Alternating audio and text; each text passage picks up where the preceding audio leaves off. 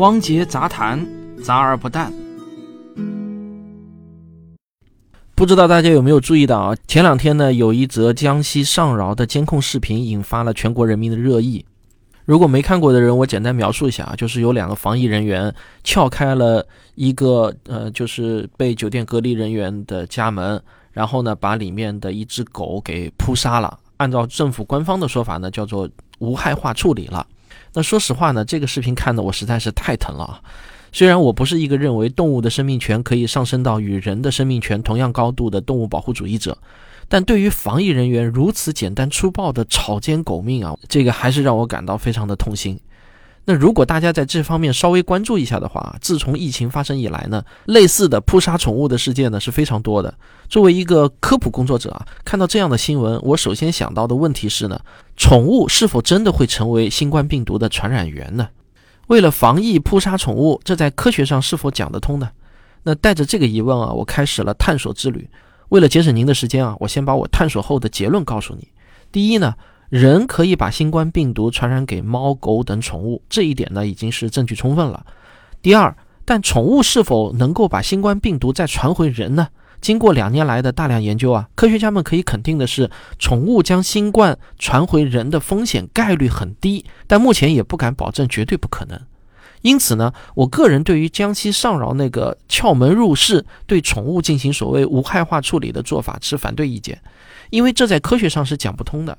那有人可能奇怪啊，你刚才不是明明说不敢保证绝对不可能吗？那怎么又说是科学上讲不通的？这个我们常说不怕一万，只怕万一嘛，对吧？但是我们要知道啊，实际上我们眼里能看到的每一条狗，同样都不敢绝对保证没有得狂犬病，而狂犬病可是百分之百的致死率啊，几乎是百分之百啊，那比新冠要可怕一千倍，我觉得。况且啊，上饶那个狗主人啊，并没有被确认感染新冠，那这只狗呢，更没有被确认感染新冠。如果以这种可能是千万分之一概率的理由来扑杀宠物，那么还有哪一只狗不能被以同样的理由扑杀呢？如果你有兴趣知道我上述结论是怎么得来的，科学家们都做过哪些研究，以及未来有可能会发生什么样的变化，哎，请你继续往下听。关于新冠病毒与动物之间的关系，自从疫情一诞生以来呢，就一直是科学家们关注的重点问题。从我能查到的文献资料来看啊，说起来最早关注到新冠是否会传染给家畜和宠物的科研团队呢，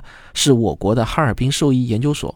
二零二零年四月一日。著名的学术期刊《自然》杂志网站上发表了一篇报道，说根据哈尔滨兽医研究所的研究，他们认为新冠病毒可以感染猫，但是狗、鸡、猪和鸭不太可能感染病毒。当然啊，这个时候距离新冠病毒首次被发现还不到半年，关于新冠的所有研究呢都处在很初级的阶段，所以这篇文章虽然是有《自然》杂志的背书啊，那毕竟还只是一篇新闻报道，不能太当真。不过很快啊，在二零二零年的五月二十九日，哈尔滨兽医研究所就在著名的学术期刊《科学》杂志上发表了一篇动物对新冠病毒易感性的正式研究论文。他们的研究结论是呢，新冠病毒可以感染雪貂，但雪貂与雪貂之间的传播力很差。猫和猫之间可以通过空气互相传染。狗对病毒的敏感性较低，而猪、鸡和鸭对病毒不敏感。但是呢，学术界也很快传来了不同的声音。一个英国的研究团队，二零二零年六月十八日，在著名的《柳叶刀》杂志上发表论文称，新冠病毒可以感染猴子、狗、猫、猪在内的多数常见哺乳动物。但因为他们这项研究的目的呢，是为了帮助科学家寻找合适的试验动物，所以呢，并没有研究新冠病毒能不能在这些动物之间、动物与人之间的传播。也就是说啊，这个时候关于宠物狗是否会感染新冠，还是有一点争议的。总之啊。根据我的调研呢，在整个2020年，科学家们主要关注的重点啊，还是在哪些动物可以被新冠病毒感染，哪个动物最适合作为科研的实验对象，并没有把研究重点放在宠物是否可以把新冠病毒传染给人类这个问题上。我能查阅到的第一篇有关宠物是否会传染给人的研究论文，是一个意大利研究团队做出的。二零二一年二月十日，在《兽医科学前沿》这本学术期刊上，他们发表了论文，用了一种动物保护主义者的情怀笔调啊，写出了他们的研究结论。他们说啊，在这场人类社会的疫情大劫难中，宠物是受害者而不是传染源。因为有证据显示人会把病毒传染给猫狗，但是却没有证据表明猫狗会把病毒传染给人。那我读这篇论文啊，有一种视角错乱感，我感觉呢就像是一只有了智慧的猫或者狗写的论文，把人类对这种疾病带到宠物界，满是怨念。你们人类怎么可以这样？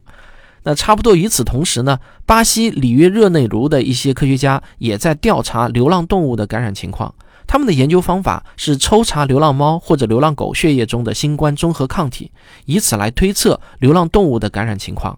他们的研究再次证实了人类有小概率可以把新冠传染给猫狗，但是反过来呢，动物再把病毒传染给人类却没有找到过硬的证据。尽管啊有一起疑似案例，但这还不足以作为可靠的证据。好，讲到这里啊，我提到的论文呢都还是研究性的论文。实际上啊，还有另一种类型的论文更值得我们大众参考，就是综述性的论文。所谓的综述性论文呢，就是研究者的研究对象啊，不是动物或者病毒，而是科学家们写的论文。这有点像我们科普作家做的工作啊，反正就是坐在电脑前查阅一堆的文献资料，然后呢来个总结陈词。当然，专门做文献综述的科学家那会比我严谨得多，花的时间呢也会多得多。所以，二零二一年的八月三十日，在《老年科学》这本 SCI 收录的核心学术期刊上，就有这样一篇综述性的论文发表。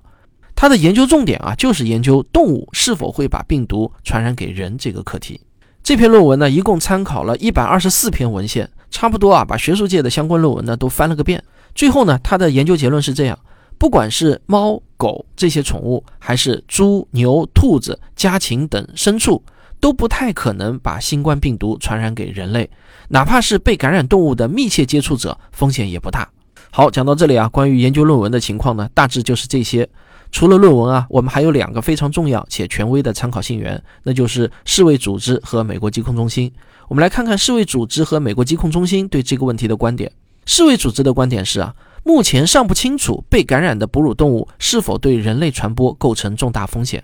而美国疾控中心的观点是呢，没有明确的证据表明宠物能把病毒再传染给人，动物成为传染源的风险为低。那讲到这里啊，估计会有一些听众啊，觉得我是不是有点崇洋媚外啊？怎么说来说去都是来自国外的观点，咱们中国自己的官方观点是什么呢？首先呢，自从去年武汉的疫情被扑灭后，我国的本土感染病例是极少的，绝大多数都是处在严格控制中的境外输入病例，本土呢几乎没有在大范围的爆发过疫情。因此呢，在这种情况下，国外的研究成果那当然是更有参考价值，因为国外能够采集到充足的数据嘛。最后啊，我也不是没有仔细查过我国疾控中心对这个问题的观点。那结论是呢，迄今为止啊，并没有任何书面材料清晰地阐述过这个问题。结论是讲完了，但节目还没结束，因为这个问题啊，近期有一个重要的进展。美国的研究人员抽查了二百八十三头白尾鹿的血液样本，他们惊讶地发现，居然高达百分之三十三的白尾鹿新冠抗体检测呈阳性。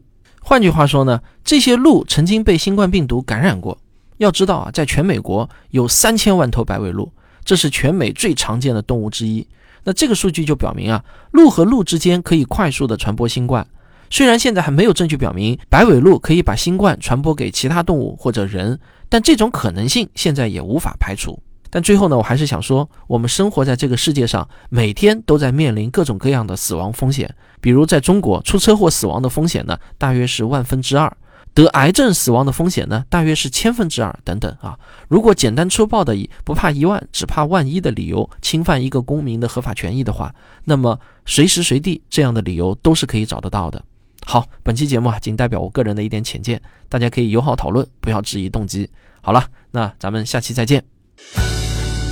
我的新书《文明的火种》，人人都可以像科学家一样思考，已经在各大网络书店全面上市了。这是我过去几年中所有阐述科学精神和科学思维的文章精选集。